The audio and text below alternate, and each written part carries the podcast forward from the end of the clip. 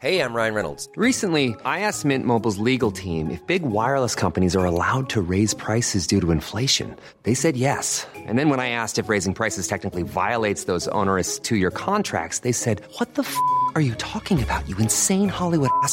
So to recap, we're cutting the price of Mint Unlimited from $30 a month to just $15 a month. Give it a try at mintmobile.com slash switch. $45 upfront for three months plus taxes and fees. Promo for new customers for limited time. Unlimited more than 40 gigabytes per month. Slows. Full terms at mintmobile.com.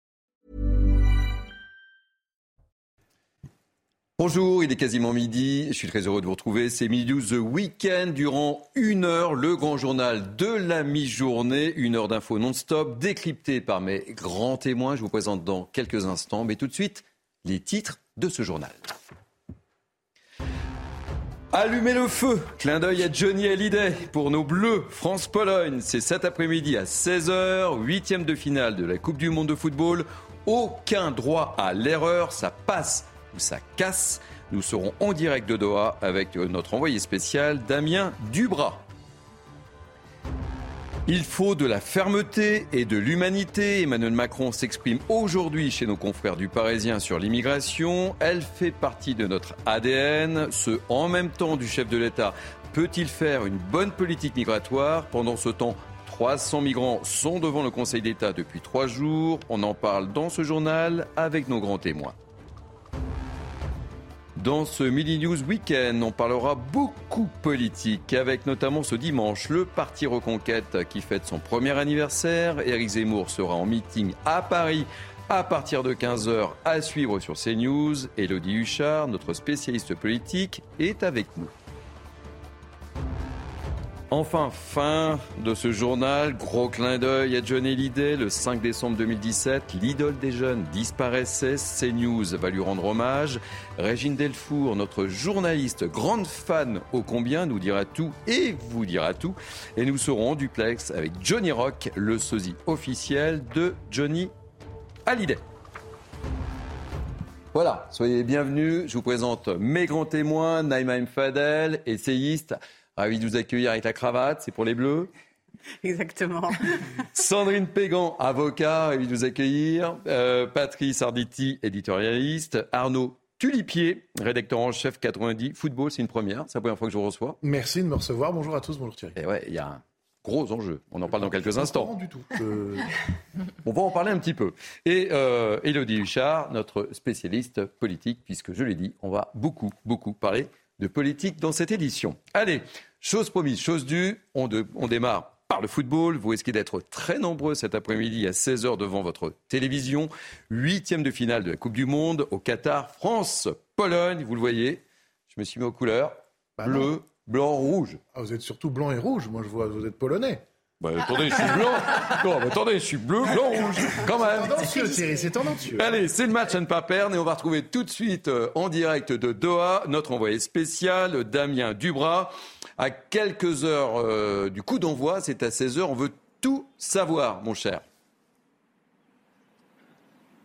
Eh bien, on va essayer de tout vous dire. Alors, sachez qu'on va assister aujourd'hui à une opposition de style entre euh, le bus polonais, cette équipe ultra défensive qui risque euh, de s'arc-bouter sur son but pour ne pas encaisser de but, et euh, la flamboyance du jeu offensif de l'équipe de France, symbolisée par Kylian Mbappé, Ousmane Dembélé, Olivier Giroud ou Antoine Griezmann. Ces quatre-là seront bien titulaires, de même que Hugo Loris qui retrouvera sa place dans le but de l'équipe de France, et ce sera d'ailleurs un événement car Hugo Loris, le capitaine des Bleus, égalera le record euh, de Lilian Thuram en sélection. Ce sera une 142e sélection euh, pour Hugo euh, Loris. Devant lui dans l'axe, on aura Dayo Upamecano, Raphaël Varane, à droite Jules Koundé et à gauche Théo Hernandez. Malgré une petite contusion à une cheville, il sera bien là. Dans le milieu de terrain, on aura Adrien Rabiot avec Aurélien Chouameni. Et donc, je vous en ai déjà parlé de ces quatre de devant qui seront chargés de forcer le coffre-fort polonais. Ça va être compliqué car vraiment, cette équipe mise tout sur la défense. Et après, pourquoi pas, avec son attaquant star, Robert Lewandowski, pourquoi pas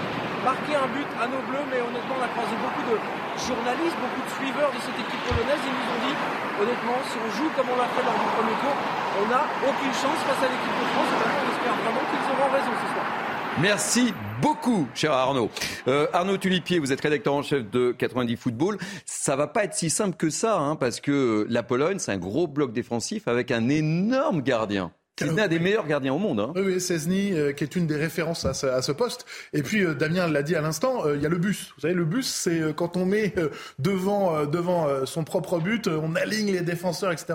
Depuis le début du mondial, on a vu que les Polonais étaient spécialistes dans le cadenassage, on va dire, euh, et essayer de faire déjouer euh, l'équipe adverse. Les Bleus, normalement, on les, euh, on les arme pour contrer tout ça, euh, que ça soit dans le domaine aérien avec Olivier Giroud, la vitesse de Dembélé ou de, Mbappé évidemment, l'œil de, de Grisou. Mais c'est une opposition de style très intéressante qu'on va voir, avec évidemment le, petit pincement au cœur en se disant, voilà, ça passe au ça casse, Thierry, vous l'avez dit tout à l'heure, il faut gagner, sinon c'est retour à Paris. Et oui, et puis aussi, il y a un attaquant, et pas des moindres, hein, Robert Lewandowski, qui peut nous faire très mal aussi. Oui, euh, éternel attaquant de la, Pologne, qui a eu euh, évidemment énormément. Il a gagné deux fois euh, euh, le prix du meilleur attaquant euh, de, France Football euh, ces deux dernières années. Il est passé au Barça euh, cette année. Nous, à, à 90 Football, on a, on a sondé des gens qui l'ont croisé. On a fait une vidéo là-dessus, au duel avec Lewandowski. Tous nous disent une chose le foot, c'est une question de place et de temps. Si vous lui laissez 3 cm et un quart de seconde, il est capable, même s'il a été nul pendant tout le match, de vous mettre un but. Donc, les Bleus sont prévenus. Il est à surveiller, évidemment, comme le lait sur le feu. Et puis je ne peux pas oublier aussi, on a une pensée pour Pelé, hein, euh, qui a été hospitalisé et qui a euh, communiqué quand même, en disant que ça allait, euh, ça allait bien. Mais enfin, tout le monde, hein, tout le monde, et même euh, le Qatar était aux couleurs de, de Pelé. hein. Oui, euh, Kylian Mbappé a fait un tweet aussi, je suppose que vous l'avez oui, oui, bien sûr. Parce que c'est son idole absolue. Et c'est vrai que, voilà, la- forcément, Coupe du Monde, Pelé, il en a gagné trois, vous le savez. Euh, et c'est euh, l'icône absolue du, du- du foot mondial. On espère que ça va aller mieux, mais euh, bon, voilà, on on est quand même très, très inquiet. Allez, on termine le pari, tour de table rapide. 2-1 pour la France. Euh, 2-1. 2-1, vous avez dit. hein. Euh, Sandrine Sandrine Non, bah, oui, évidemment. Ça, non, non, mais. attends. 2-1 aussi. 2-1. Pareil. 2-1. 3-1. 3-1. Waouh. Parce qu'il faut se Ah oui, méfier. non, non, il il faut se méfier. Ils vont faire un forcing. Ils vont faire un forcing. Ils vont se faire avoir, à mon avis, au début. Et puis après, boum, boum. Eh bien, écoutez, merci, merci. Boum, boum, on verra bien. Euh, merci en tous les cas, Arnaud Tulipier, j'étais ravi de vous accueillir. Allez, on va ouvrir une grande page politique. Elodie Huchard est avec nous. On va commencer avec cette très longue interview d'Emmanuel Macron accordée à nos confrères du Parisien. Il passe en revue un certain nombre de sujets, guerre en Ukraine, inflation, crise énergétique, mais ce qui a retenu notre attention, c'est ce qu'il dit sur l'émigration. Il faut de la fermeté, de l'humanité. En gros, c'est du Macron dans le texte ou je me trompe, Elodie Huchard? Mais c'est du et en même temps et c'est un peu du et en même temps. ce qu'ils veulent sur cette loi et d'ailleurs on le voit cette loi elle est portée par Gérald Darmanin qui vient de la droite Olivier Dussopt qui vient de la gauche et c'est bien le but c'est de penser l'immigration de manière globale pas uniquement sur le côté immigration illégale mais aussi sur ce que l'immigration peut apporter. Le président de la République qui se montre assez optimiste, qui explique que cette loi peut changer les choses. Et pourtant, on le rappelle, c'est la 29e loi sur ce thème depuis 1980. Le président qui dit ceci sur l'intérêt de la loi. Aujourd'hui, soyons lucides, est-ce qu'on pense sincèrement que la restauration, les travaux agricoles et encore beaucoup d'autres secteurs tournent sans immigration Il faut avoir l'honnêteté de le dire. La réponse est non. Alors, quelque part, il y a un aveu d'échec hein, du gouvernement. On a beaucoup entendu cet argument euh, de la part d'un certain nombre de ministres. Ça veut dire que malgré le fait qu'il y ait du chômage, des emplois restent non pourvus et que donc on serait obligé de recourir à de la main-d'œuvre étrangère pour que notamment la restauration euh, trouve de la main-d'œuvre. Et puis surtout, on voit aussi que le gouvernement tente de durcir les règles du chômage parce qu'Emmanuel Macron le rappelle, il faut que les Français qui sont au chômage aillent postuler pour ces emplois. Et puis surtout, il marche un peu sur ses deux jambes une fois de plus. Nous avons un modèle généreux, dit-il, mais on doit mettre des barrières à l'entrée car on ne peut pas accueillir tout le monde. Alors comment trouver l'équilibre pour être généreux? Eh bien c'est peut-être ça euh, effectivement qui est compliqué. D'un côté, il veut parler à la gauche, il faut être généreux, il faut trouver des modèles d'intégration parce que c'est ça aussi le but de cette loi, c'est d'intégrer mieux comment par le travail, par la maîtrise de la langue et en même temps, si j'ose dire, il parle aussi à la droite puisqu'il explique qu'il faut mettre des barrières et puis effectivement cette phrase, il faut une politique de fermeté et d'humanité fidèle à nos valeurs. C'est le meilleur antidote à tous les extrêmes qui se nourrissent des angoisses, parce qu'on le sait, c'est un texte effectivement euh, fait aussi euh, pour, euh, pour passer à l'Assemblée nationale. Il faut trouver des alliances. Et puis Emmanuel Macron, il le dit clairement avec cette phrase, il ne veut pas laisser ce sujet et le champ libre à Marine Le Pen et à ses 89 députés. Il veut montrer que du côté de la majorité aussi, on peut s'intéresser à l'immigration et faire une bonne loi selon eux. Alors, vous en pensez quoi? Petit tour de table. Euh, Naïma Mfadel, c'est Écoutez- effectivement, Elodie l'a dit, c'est un peu du en même temps, quoi. hein, euh, De la fermeté, de l'humanité, de l'humanité, de la fermeté, enfin bref. Oui, c'est- et, et le, le problème, c'est qu'on ne peut pas faire du en même temps. Et c'est d'ailleurs, si on, est- on est aujourd'hui à la 29e loi, c'est parce que forcément, on a eu un tabou euh, qui a conditionné un peu la manière euh, d'aborder cette question de l'immigration. Et en fait, le problème, c'est que même si on veut, on ne peut plus. En fait, la France n'est plus en capacité d'accueillir. Et on ne peut plus accueillir avec humanité aussi, parce qu'aujourd'hui, on leurre les gens. Les gens pensent. D'ailleurs, il y a eu un reportage chez Morandini où il y a une personne qui lui a dit Mais je ne pensais pas que c'était comme ça. Il vivait dans la rue, effectivement, euh, dans une situation d'indignité. Et il, il répond en disant Mais vous vous rendez compte, je ne pensais pas que c'était comme ça. Parce que la, la problématique est comme ça. Si vous invitez quelqu'un chez vous, Thierry, vous prévoyez de six personnes, que vous en avez 100 et que vous les accueillez chez vous, personne ne partira avec le ventre plein. C'est impossible. Vous voyez Donc c'est cette incapacité et cette déshumanité parce qu'aujourd'hui, finalement, on crée les conditions d'une déshumanité. Sandrine Pégan. Naïma, vous dites qu'on ne peut pas accueillir tout le monde, mais il faut quand même pas oublier que la France, c'est le pays des droits de l'homme. Et que la France est un pays qui est signataire des traités sur le droit d'asile, de toutes les conventions internationales pour la protection des enfants, puisqu'on parle aussi des migrants, des mineurs isolés. Donc la France ne peut pas se défausser. Donc je trouve qu'il a raison de pouvoir dire qu'à un moment donné, il faut- il y a de fait, l'humanité, de la fermeté aussi. On ne peut pas forcément accueillir tout le monde, mais il faut Mais quand même Sandrine, continuer. Il faut savoir qu'aujourd'hui, c'est ce- devenu le, le moyen d'émigrer, notamment en Europe. On, on utilise le droit d'asile, mais vous savez que quand euh, les préfectures, et pourtant on est un pays très généreux par rapport à l'Allemagne, parce que l'Allemagne, euh, euh, elle fait très vite, et du coup ils viennent chez nous pour demander le droit d'asile. 90% sont déboutés. Parce qu'en vérité, c'est une immigration économique, et on le sait. Et quand vous venez, par exemple, euh, du, Maghreb, euh, quand vous venez aussi de certaines contrées comme d'Afrique de l'Ouest, vous n'êtes pas en état de, de guerre. Et, et même, je vous dirais franchement pire. C'est-à-dire qu'aujourd'hui, si vous avez tous les Afghans qui vous demandent à venir en France, est-ce que vous êtes en capacité de les accueillir? C'est impossible. Aujourd'hui, même ce droit d'asile qui était très euh, minoritaire, en fait, c'est quelques personnes. Aujourd'hui, il est complètement, en fait, dévié, dévoyé. Et c'est ça la problématique aujourd'hui. Alors, je, je vous donne la parole euh, tout de suite, euh, Patrice. Je voulais qu'on montre également ces, ces images parce que pendant ce temps-là, on a toujours, on en a beaucoup parlé hier, hein, vous le savez, hein, ces 300 migrants qui se prétendent mineurs et qui campent devant le Conseil d'État. Pas d'expulsion, ce sont des images que nous avons tournées ce matin. Ils sont, ils sont bien en place. hein, ils sont près du musée du Louvre, dans l'un des quartiers les plus euh, touristiques de, la capitale. Donc, euh, votre ressenti, euh, Patrice Arditi? Autorité et fermeté, c'est effectivement du Macron depuis un certain temps. Et le président, je pense qu'il est obligé de rester dans ce positionnement.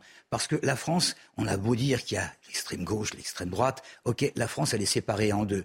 Et il y a ceux qui, alors, ils ont raison ou ils n'ont pas raison, vont agiter des drapeaux d'humanité, et puis il y a d'autres qui disent, euh, on ne peut pas effectivement accueillir toute la misère du monde. Il est, f- il est obligé de faire appel à ce qu'on appelle du bon sens simplement, c'est-à-dire de, faire du coup par coup, de, dire bon bah alors euh, effectivement euh, le, le, Viking là, et il faudrait pas que ça se renouvelle, mais si jamais ça se renouvelle, il est hors de question de laisser ces gens-là se, noyer ou dépérir parce qu'ils n'auront pas de médicaments et de, nourriture. Alors là, encore, comme pour ce qui se passe euh, actuellement devant le Conseil d'État, on va probablement encore attendre et voir les événements petit à petit. Il n'empêche qu'il y a des responsabilités. Je ne sais pas si vous vouliez en parler tout à l'heure un peu plus profondément de, de, de, de, de ces gens devant euh, euh, le, le Conseil d'État, mais la responsabilité des associations, elle est énorme et il faudrait quand même, bah, à la place de parler toujours des migrants eux-mêmes, de parler des véritables responsables. Mais vous pouvez comprendre que les Français ne comprennent pas ce qui se passe et euh, que le discours du président Macron soit incompréhensible par rapport justement à ces 300 migrants qui sont au cœur de Paris, euh,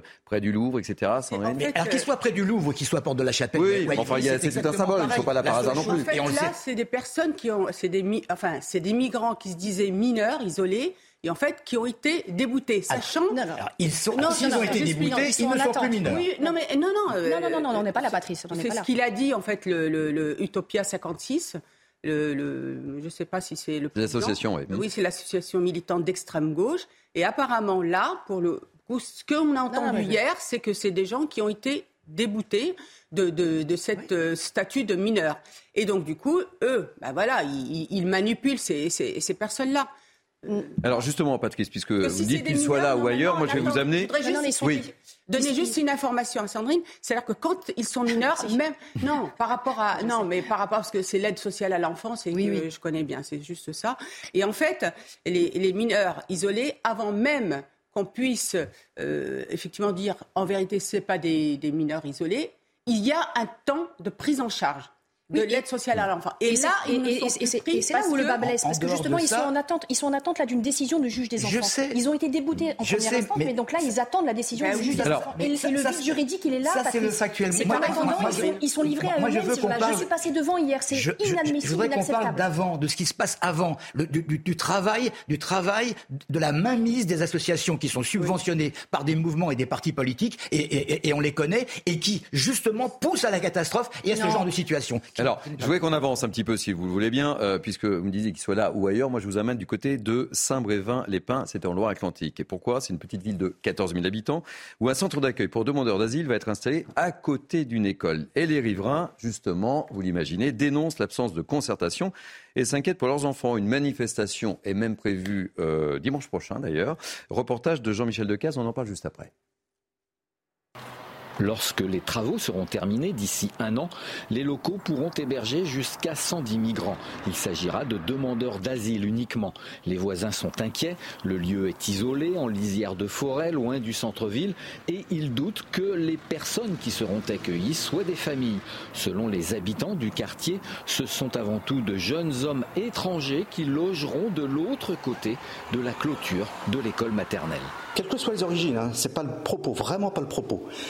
Une concentration de 110 jeunes hommes, donc dans un lieu reculé. Le risque donc que, que cette population qui sera en vis-à-vis direct avec les enfants, c'est la promiscuité. Sur les plans, 60 logements de 15 mètres carrés sont prévus et seulement 8 appartements de 20 mètres carrés. Le maire de la commune se veut rassurant. La famille, euh, pour les services de l'État, c'est une mère et un enfant, par exemple. Il n'y aura pas que des familles, hein, il y aura également des, des hommes. Ils sont en attente, euh, en attente de papier. Et en général, euh, ils restent au maximum 18 mois dans un cadavre. Saint-Brévin accueille des migrants depuis 2016. Les premiers arrivaient de la jungle de Calais. Aucun fait ne leur a jamais été reproché depuis six ans. Le collectif d'opposants, qui regrouperait une centaine de personnes, organise une manifestation le 11 décembre. Vous voyez, Patrice Arditi, hein, cet exemple bien précis, petite commune de 14 000 habitants, qui soit près du Louvre ou qui ait un projet dans une petite commune, le problème est le même, il y a un problème de concertation et de réaction des habitants. Ah Il n'y a pas eu de concertation, d'après ce que disent les, Voilà. La, la- la population. Mais d'un autre côté, souvenez-vous, il, y a six- il y a six ans, il y avait eu exactement la même alerte et, et la population avait refusé que, que, que des migrants arrivent. Alors, euh, que des migrants arrivent, pourquoi? Vous connaissez très très bien, je le sais, euh, euh, Thierry euh, Saint- Saint-Brévin. Je connais très bien parce que j'ai passé je ne sais combien de vacances dans cette station qui est extraordinaire, qui est, qui est, qui est, qui est familiale. Ah, Il y a une forêt magnifique euh, qui, qui est derrière et ces- ces- ces- ces personnes ne veulent absolument pas d'un d'un nouveau Calais. Sandrine. Attendez, euh, depuis 2016, cette ville accueille des migrants. Est-ce que depuis 2016, il y a eu un incident qui a été à déplorer?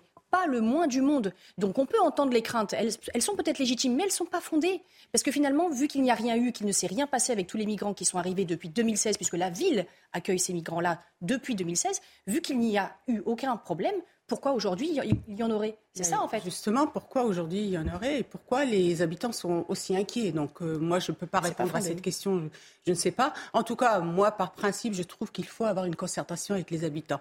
Mais vous vous souvenez que le président de la République nous a fait un- dernièrement une déclaration comme quoi il souhaitait en fait euh, installer des migrants en province.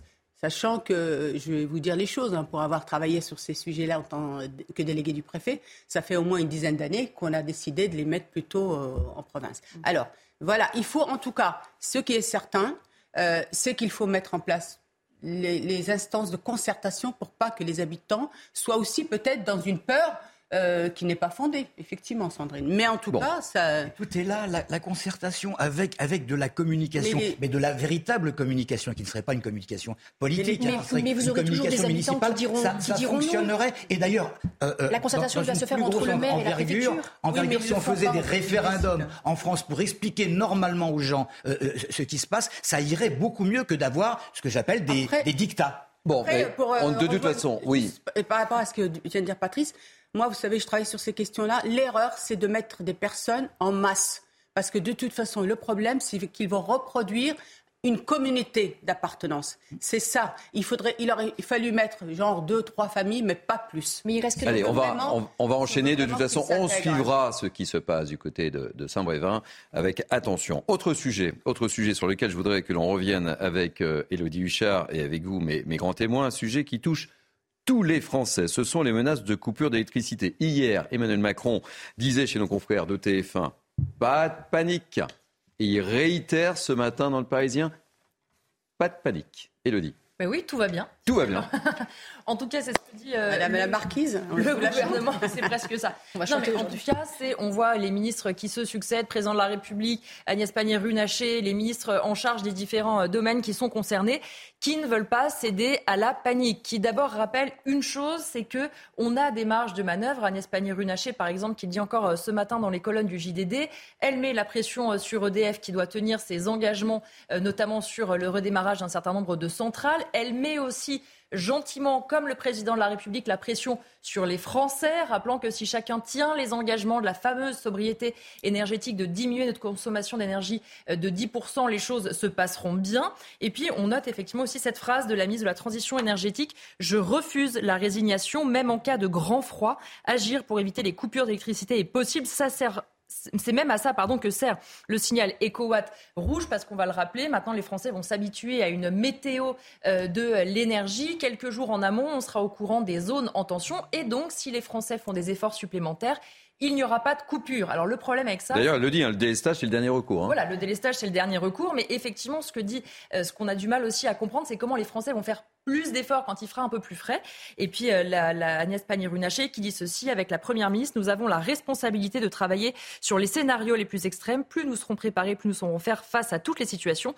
Je refuse que la météo dicte les conditions de notre hiver et je le redis, le, le délestage, c'est le dernier recours. La ligne du gouvernement, c'est donc d'expliquer qu'on prépare toutes les options, mais qu'on ne veut pas en arriver là. Et encore cette semaine, un poids lourd du gouvernement me disait la volonté du président de la République, c'est que ça n'arrive pas, ces coupures. Donc il ne veut pas inquiéter les gens sur quelque chose qui n'arrivera pas. Il ne veut pas mettre le sujet au cœur de l'échiquier. Il ne veut pas que ça chronique pendant plusieurs semaines. Oui, mais quand on voit, par exemple, Papendiaï expliquer qu'on pourrait oui, arrêter l'école le matin, quand on entend que certains trains ne pourraient ne pas circuler, on voit qu'il y a deux lignes au sein du gouvernement. D'un côté, on dit qu'on se prépare juste au cas où. Mais de l'autre, à force d'avoir des options plus anxiogènes les unes que les autres, les Français sont peut-être un peu perdus. Alors justement, puisque les Français sont un petit peu perdus, je vous donne la parole, mes grands témoins, dans quelques instants. Mais avec Anthony Rodriguez, on vous a fait une petite compilation des interventions d'Elisabeth Borne. Comprenne qui pourra. Et on en parle juste après. Dans les scénarios les plus probables, si chacun prend ses responsabilités et fait preuve de la sobriété nécessaire, il n'y aura pas de coupure. Cet été, le président de la République a annoncé un plan sobriété.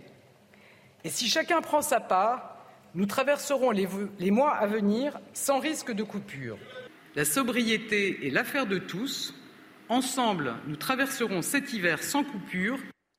La télé, c'est terrible. En fait, euh, Euh, Naïma c'est terrible parce que euh, moi, ce que j'entends de ce qu'elle euh, ce qu'elle dit, notamment elle, c'est qu'en fait, ce sera notre responsabilité. Mais c'est ce qu'ils disent tous. Hein.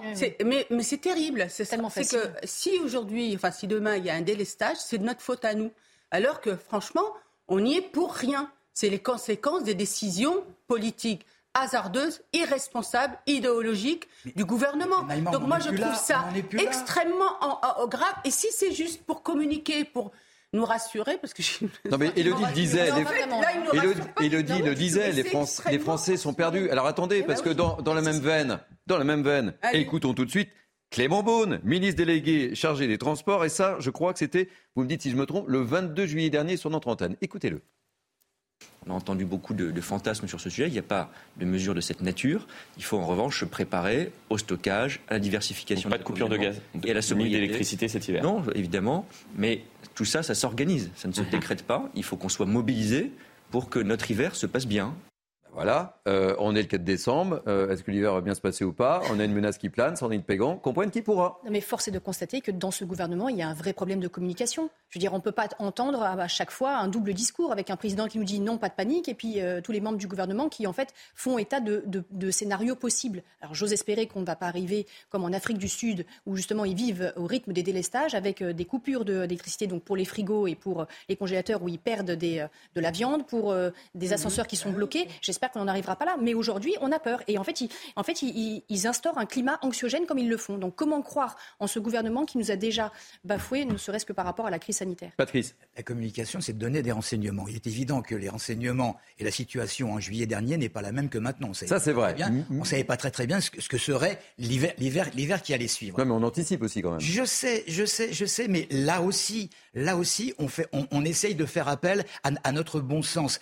franchement, regardons le, cas concret que le président a pu dire. Il a dit si jamais on baisse notre consommation, vous baissez, mes chers compatriotes, notre consommation, votre consommation de 10%, il n'y aura pas de coupure. Je suis intimement persuadé que de toute façon, les autorités ont fait le nécessaire pour que nous n'ayons pas de coupure, que nous n'ayons pas de délestage, sauf ah, une mais catastrophe. On à croire, ah, oui, bah sauf une catastrophe. Mais d'un autre côté, on ne sait jamais ce qui peut se passer, donc on nous alerte et on nous dit faites attention. Alors qu'on soit croyant ou pas, vous savez, il y a une maxime qui dit aide-toi et le ciel t'aidera. Alors justement, on, je vais poursuivre. Chat échaudé, crâneau. Alors justement, on va demander ce qu'en pensent les Français. On, a interrogé les Français sur ces coupures, puisque a priori, euh, elles devraient concerner 60% des Français quand même. Écoutez-les. J'ai des doutes parce que plusieurs fois il a, il a eu des doutes pour certains sujets, donc euh, j'ai des doutes. Voilà, c'est tout. Je ne fais pas vraiment confiance. Je pense qu'il y en aura quand même. Enfin, faut que les gens fassent un effort euh, pour.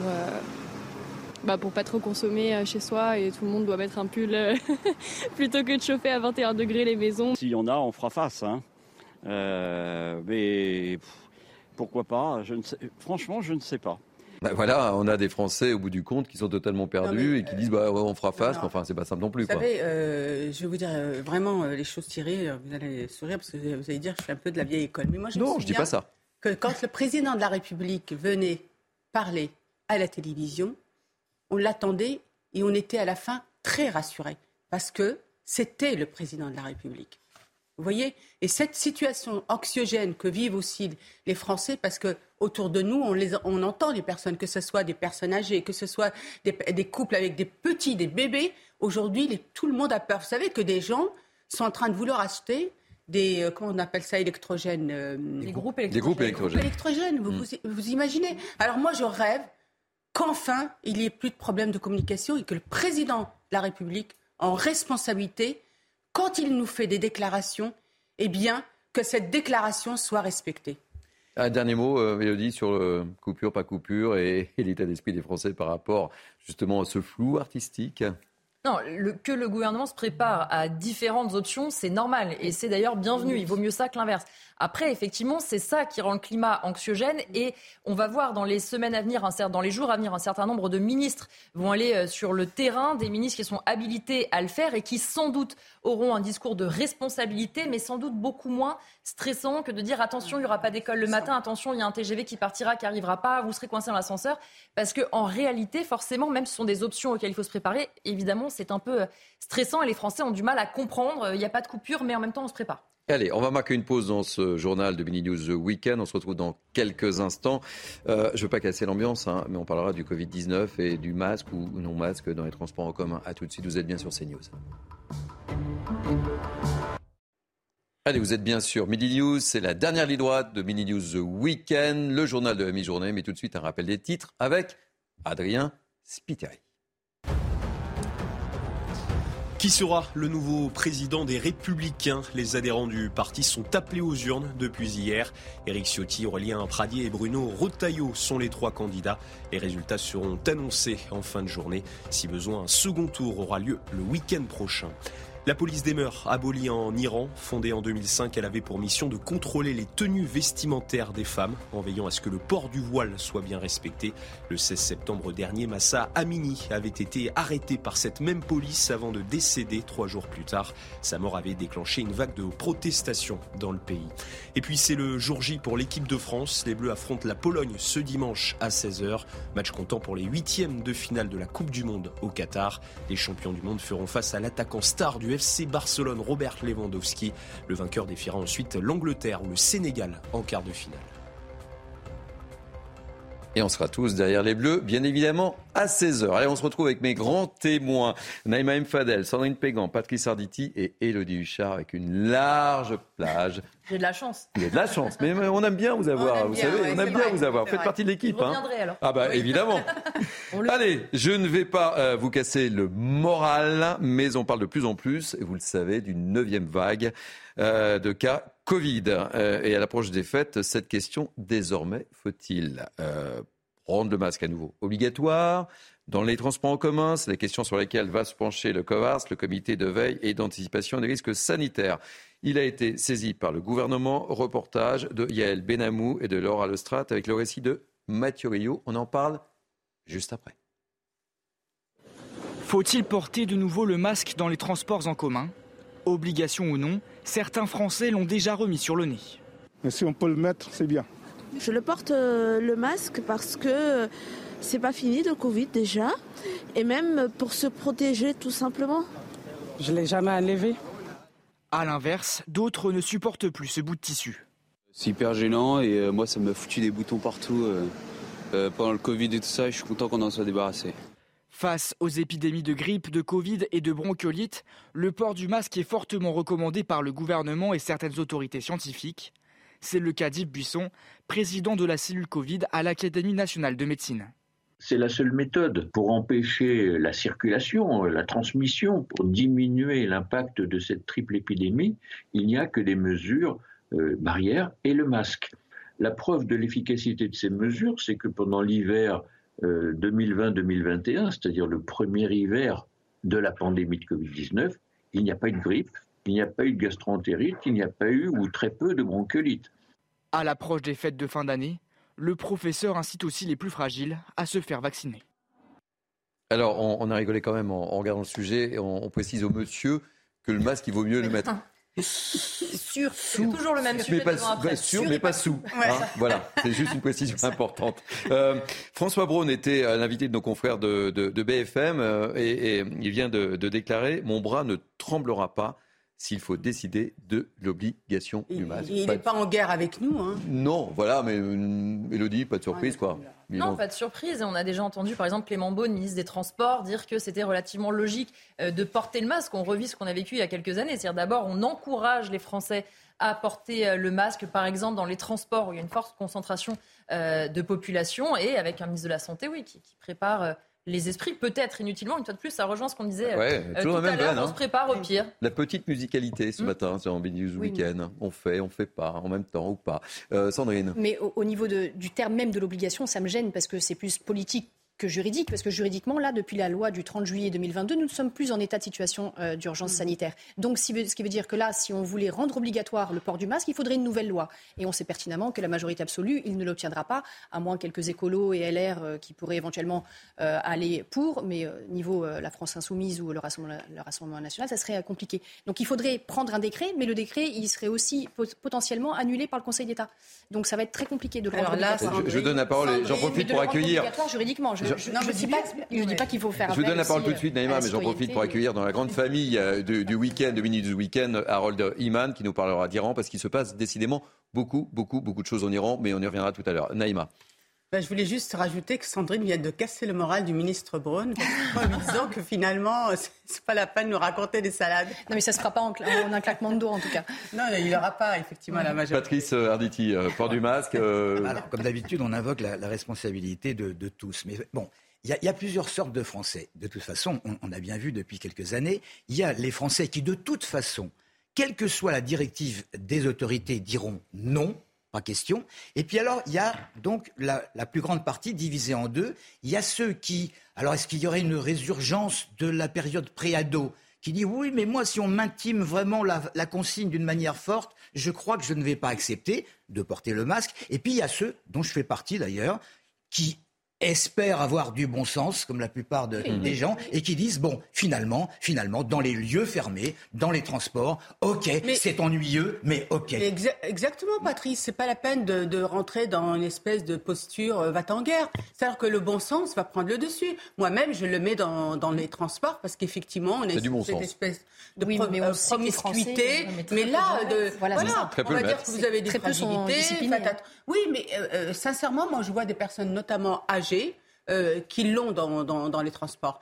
Et même moi, je le mets alors que je suis en bonne santé. euh, en bonne santé. Ce que je veux dire par là, c'est qu'à un moment, il faut, il faut être dans une, une relation avec les Français. De, euh, comment dirais-je, de bons pères de famille, et non pas va-t-en guerre. Et ce qui est difficile un peu, c'est toujours cette menace de La formulation, On mon peut- bras ne tremblera manière, pas. voilà, la- Mon bras ne vraiment- tremblera pas. Alors, je vais vous dire, je crois vraiment que le gouvernement un problème de communication. Ah oui, ça- Allez, Et on, a- donc, euh, voilà. on avance, on avance. Je voudrais également vous faire réagir euh, avec l'appui euh, d'Élodie Huchard sur cette information qu'on vous donnait hier à Cannes. Un commerçant a été privé de son emplacement au marché à la suite d'une agression commise par son fils. Cette agression, on s'en souvient tous, hein, ça nous avait tous marqué. On avait vu les images de vidéosurveillance extrêmement choquantes sur l'antenne de CNews. C'était cette femme, je vous rappelle les faits, de 89 ans, frappée par ce jeune de 14 ans qui voulait lui, déro- lui dérober tout simplement son sac à main, Élodie. Oui, et c'est euh, effectivement euh, des précisions qui sont apportées par la mairie euh, de Cannes, puisqu'on sait que David Lisnard, le maire de la ville, a pris un certain nombre de mesures qui n'avaient pas fait fuiter d'ailleurs dans la presse. C'est le père, effectivement, de cet adolescent qui a fait fuiter un certain nombre de choses dans la presse. Et donc, un bras de fer s'engage. Le cabinet du maire qui nous dit ce matin, en saisissant la presse, M. Azari s'expose à ce que sa situation soit mise sur la place publique. Elle est donc la suivante, en rappelant que la seule victime de l'histoire est évidemment cette personne, Cette de, personne de 89 ans 89 dont on vient de parler, que son fils était déjà connu pour avoir été expulsé plusieurs fois des collèges, insultant un adulte, blessant un autre élève avec un objet dangereux, qui a fait, il a fait aussi l'objet d'une information préoccupante transmise en 2019 par son établissement.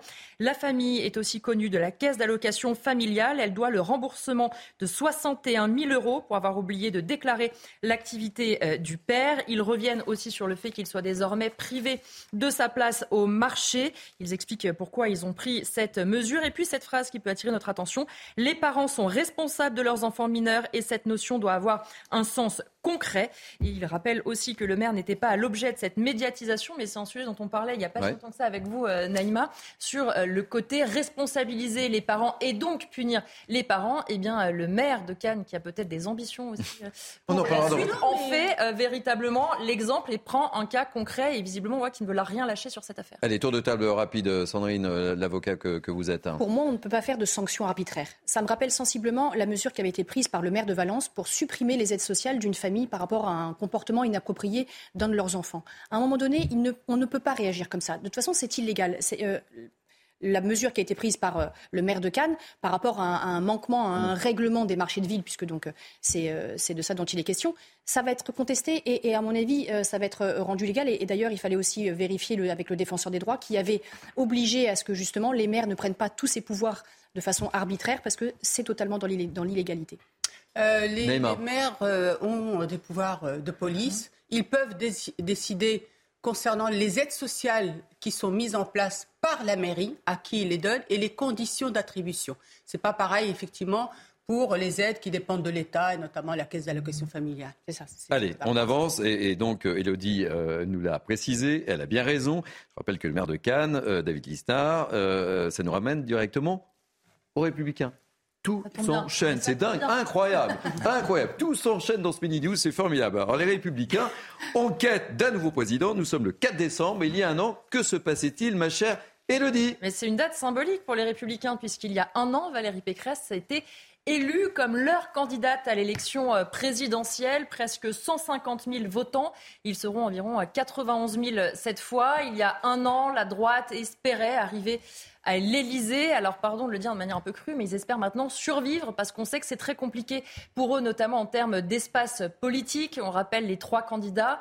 Éric Ciotti, député des Alpes-Maritimes, Bruno Retailleau, le patron des sénateurs euh, républicains, et Aurélien Pradier, député euh, du Lot. Une campagne qui s'est euh, passée plutôt dans de, dans de bonnes Mmh. conditions, quelques coups à droite à gauche, évidemment. Normal. Voilà, normal, une, campagne relativement euh, discrète, mais même si ça ne passionne pas forcément, il faut bien comprendre que l'issue euh, du, euh, du, résultat pourrait changer la donne, parce que pour l'instant, les votes, notamment à l'Assemblée nationale, sont un petit peu coincés par cette, élection. L'élection de, de, candidats plus clivants que d'autres pourrait clarifier les choses. Depuis l'élection de Valérie Pécresse, finalement, on a eu du mal à comprendre quelle était la ligne. Est-ce qu'il fallait plutôt partir, parler à ceux qui étaient partis chez Macron, ou du côté de Marine Le Pen ou chez Éric Zemmour? Eh bien peut-être qu'avec euh, l'élection euh, de l'un des trois, ça pourrait clarifier les choses, que certains pourraient décider de se rapprocher, par exemple, de la majorité présidentielle. Et puis ce, sondage, hein, quand même, paru cette semaine dans le magazine Le Point, 72% des Français estiment que les LR n'ont tout simplement pas d'avenir politique. Euh, rapidement, parce qu'on a beaucoup de choses à évoquer, une petite réaction sur ou pas du tout? Non, non, ça ira. Patrice? Bon, alors, il faut quand même partir des débuts. Hein. il y avait 300, Rapide, 300, députés, 300 députés républicains euh, à l'Assemblée nationale euh, du temps de, Sarkozy à l'Élysée. Ils sont 62 maintenant. Je crois qu'ils n'ont conservé la majorité qu'au Sénat. C'est une catastrophe pour eux. Il y a quand même trois prétendants. Éric, Ciotti, qui a pas mal de fans, si je puis dire. Nous avons un conservateur qui est Retailleau, et puis Pradier, qui, serait plutôt dans le, social. Les trois, franchement, euh, euh ils sont pas applaudis des deux mains par tout le monde. On a en plus Nicolas Sarkozy qui a fait faux bon, on peut le dire, à Valérie Pécresse pendant, pendant la présidentielle. Il y a eu vous vous engagez pas beaucoup en le disant, mais c'est bien de le dire. il y a eu plusieurs échecs à, la, hein. présidentielle. je, ne sais pas ce qui va se passer, mais de toute façon, on sait très très bien que quoi qu'il se passe, il y aura toujours deux camps, celui de la rigueur budgétaire et celui de la revendication de, de l'identitaire. Allez, euh, ce dimanche, le Parti Reconquête fête également son premier anniversaire. Yves Zemmour donne aujourd'hui un meeting à Paris, un meeting à suivre en direct, je le rappelle, euh, sur l'antenne de CNews à partir de, 15h. Le Parti Reconquête qui se prépare à la prochaine échéance électorale. Elodie euh, Huchard, je pense qu'Éric Zemmour aurait peut-être rêvé d'un meilleur anniversaire. Je me trompe, je m'engage ou pas, ou je prends un risque en le disant? Non, forcément, parce qu'il y a un an, il se lançait euh, pour euh, la présidentielle. Et puis l'étape numéro 2, c'était les élections euh, législatives. Un an après, Éric Zemmour n'a pas de député. Et donc, forcément, pour exister, c'est extrêmement compliqué. On a vu un certain nombre de dissensions, voire de départs au sein de la tête du parti. Parce que forcément, quand vous n'avez pas d'élu comme ça, on ne comprend pas trop quelle va être l'existence, comment on peut travailler. Donc, Éric Zemmour, il se concentre maintenant sur la prochaine échéance électorale. Ce sont les européennes en 2024. Ça pourrait sembler logique qu'il soit lui-même candidat, mais Marion Maréchal aimerait bien aussi jouer sa carte. Donc là, il va peut-être y avoir un petit bras de fer euh, qui va euh, s'installer. En coulisses, on voit euh, ses proches qui continuent de s'affairer, d'envoyer régulièrement des newsletters, de travailler sur du contenu. Le but aussi de ce meeting aujourd'hui, ça va être de remobiliser les militants parce qu'ils sont très nombreux à avoir leur carte qui forcément va arriver à échéance ce mois-ci. Et donc le but, c'est de garder ces militants, de leur rappeler pourquoi ils sont là. Et puis il y a eu un certain nombre de mauvaises polémiques récemment, notamment euh, autour de l'affaire Lola, où on avait vu euh, Éric Zemmour et ses équipes récupérer des noms de domaine pour récupérer euh, des données, la famille appelant à ne pas faire de récupération politique. Donc en plus récemment, même au sein des troupes proches d'Éric Zemmour, il y a eu des doutes. Ils seront à peu près 3000 personnes à l'écouter. Et puis il va falloir voir jusqu'aux européennes, il reste un an et demi, comment il va pouvoir exister? Il va y avoir la sortie d'un livre, etc. Ce qui va un peu marquer médiatiquement son temps. Mais forcément, on sait qu'au sein de Reconquête, les esprits sont beaucoup moins enjoués qu'il y a un an. Eh bien, on suivra ça tout à l'heure à partir de 15h sur CNews. Merci mille fois pour toutes ces précisions, ma chère Elodie. C'est un plaisir quand euh, je vous ai autour euh, de notre team. On va donc évoquer l'actualité internationale avec vous, euh, Harold Iman. On va prendre donc la direction de l'Iran avec deux informations majeures. On a appris ce matin que la police des mœurs a été abolie, ce qui est énorme. Et puis dans la continuité, on a également appris que les autorités iraniennes seraient en train de plier sur la question du port du voile. Ça bouge, dites en Iran. Tout à fait, c'était contre toute attente. Tout ceci émane de la même personne, le procureur général très conservateur d'Iran, Mohamed Jafar Montazeri, qui a annoncé tout ça en conférence de presse. On a eu des petites bribes les unes après les autres. il y a une espèce de semi-blackout de l'information entre euh, l'Iran et le reste du monde. Et donc, c'est la police religieuse qui est abolie ou suspendue. On joue, toujours sur les mots euh, en, Iran. Et euh, c'est elle, la police des mœurs, qui euh, arrêtait les gens. c'est un grand, les femmes surtout, c'est un grand événement car le 5 juillet, alors là, le président ultra-conservateur, Ibrahim Raisi, avait durci les modalités du port du voile, qui doit couvrir en plus les cheveux, le cou et les épaules. Donc voilà, le régime recule devant les manifestations incestantes qui ont commencé le 16 septembre à la suite de la mort entre les mains de la police de la manifestante présumée mal voilée, on n'a jamais vraiment su, Massa Amini. Merci mille fois. Euh, et on a le plaisir d'accueillir euh, notre amie euh, Régine Delfour, puisqu'on va parler dans quelques instants de Johnny Lee, des grandes fans, Régine Delfour. Ah bah, un mot très rapidement sur, sur l'Iran, parce que ça, ça bouge, hein, c'est important. C'est énorme, cette, cette, cette décision d'abolition. C'est gigantesque. C'est gigantesque. Vous vous rendez compte que c'est le pouvoir des mollahs dont la plupart sont, que je pourrais trouver comme mot, kakoshim, hein, euh, qui, qui, euh, euh, qui, qui, disparaît, qui va probablement mm. disparaître. C'est-à-dire que la, la mini-révolution qui n'allait probablement pas réussir s'il y avait eu une offensive de, de, de, de l'armée et, et, de la police est en passe quand même de, de, grandir. Et, et, je crois que là, les, les Mollahs ont mis un pied dans une défaite probable qui, je l'espère, sera rapide. Allez, on va, on va terminer puisque Régine Delfour est avec nous. Il nous reste 7 minutes parce qu'il va se passer euh, beaucoup de choses tout au long de, cette semaine sur l'antenne de CNews parce que euh, le 5 décembre 2017 disparaissait, c'était euh, donc demain. On célébrera l'anniversaire de la disparition de Johnny Hallyday demain le 5 décembre 2017. Et vous avez passé beaucoup de temps pour préparer ces émissions spéciales avec, avec les fans de Johnny et le mythe est toujours là, hein, plus que jamais, Régine. Oui, c'est ça qui est assez troublant, c'est qu'on est à 5 euh, demain, donc ça fera 5 ans. que Johnny Hallyday est décédé. Et ça reste une période très douloureuse pour les fans. Euh, c'est un choc. Beaucoup nous parlent d'un membre de la famille. Il y a certains qui nous parlent carrément d'un dieu qu'ils ont perdu. Hein. C'est, assez troublant. Il y a aussi euh, ces fans que j'ai rencontrés qui se sont, eux, rencontrés lors de concerts de Johnny Hallyday, qui se sont mariés.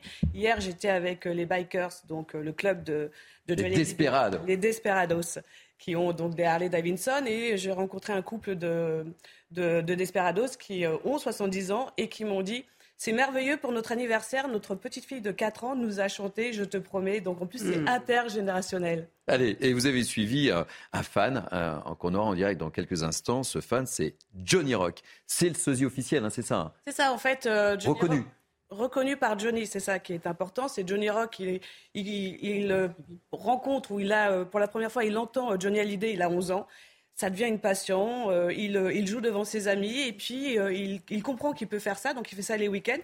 Et Johnny Hallyday, en 92, décide, le rencontre et décide que c'est le seul sosie officiel. Allez, on regarde votre reportage et on retrouve Johnny Rock qui était, je crois, à Nantes hier soir. Johnny Rock. Toute la musique que j'aime Depuis 40 ans, Denis Lemaine, alias Johnny Rock, se glisse dans la peau de Johnny Hallyday. Enfant, il découvre en 1966 à la télévision celui qui va devenir son dieu. Idole, je ne serais même pas idole, moi. Pour moi, c'est Dieu, quoi. Je l'appelle Dieu. Il a illuminé ma vie, quoi. oui, en plus, en plus que j'étais fan de lui, je, en faire mon métier, j'aurais jamais pensé. Un métier validé par Johnny Hallyday. Dans les années 90, il décide de faire de Johnny Rock son seul sosie officiel. Aussi. Depuis le décès de la star, les fans posent un autre regard sur Johnny Rock. Il y a quelques fans qui sont là, euh, qui ont fait des kilomètres pour venir me voir, mais en fait, euh, ils se raccrochent à moi. Quoi. Johnny est là, je le fais vivre, je le fais revivre. Une présence essentielle pour tous ceux qui sont venus l'écouter ce soir. Bah moi c'est mon idole mon Jojo. Ah bah oui, il a été toute ma vie. Moi j'ai 53 ans, c'est ma vie. Il fait revivre, euh, voilà, il nous fait revivre notre passion. Car Johnny Hallyday était un pilier dans leur vie. Chez moi quand j'ai le cafard, je mets Johnny. Ah ça, c'est Johnny. J'ai tout le temps été voir ses concerts. Euh, c'était vraiment euh, et je l'écoute tous les jours, tous les jours, tous les jours. Bah, c'était un showman, hein. c'était de la France. Deux heures de concert avec Johnny Rock, le temps pour ses fans de danser sur les tubes de leur idole.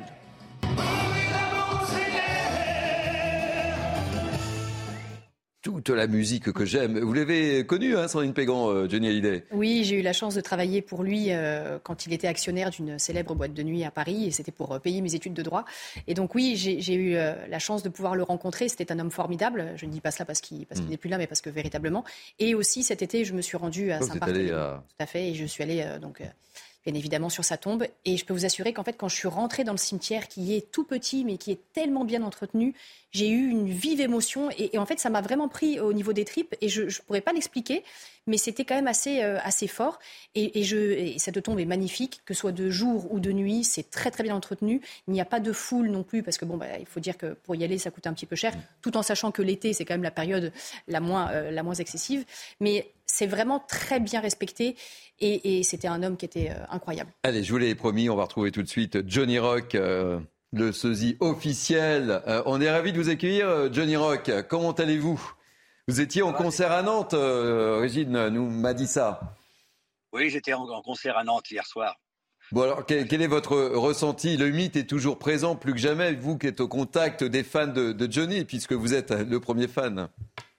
Oui, tout à fait. Oui, c'est c'était encore une grande émotion euh, en ce jour particulier du fait que ça fait cinq ans que Jean-Pierre Smet nous a quittés. Et non Johnny Hallyday, parce que Johnny Hallyday est toujours vivant, et il restera toujours vivant pour nous, et il sera encore vivant dans, dans des décennies encore euh, lointaines, il sera toujours avec nous. Et, vous le sentez, hein, le, mythe euh, ne s'éteint pas, il n'est pas prêt de s'éteindre. Hein. Ah non, il n'y en, a pas encore, je vous dis, encore des décennies. Une petite chanson? Allez, poussez-nous une petite chanson. Je te l'amuse, que j'aime. Allez-y. Elle est là, Ah, on vous entend pas bien. Que le blues. J'y vais mes joies, j'y vais mes peines, et tout ça, ça devient le blues. Je le chante autant que je l'aime, et je le chanterai toujours pour Johnny. bon, écoutez, merci mille fois. Votre prochain concert, c'est où? Profitez-en, vous êtes sur l'antenne de CNews. Et ben, on, on repart euh, la semaine prochaine sur euh, Paris, quoi. Donc, euh, nous serons à Rungis, exactement.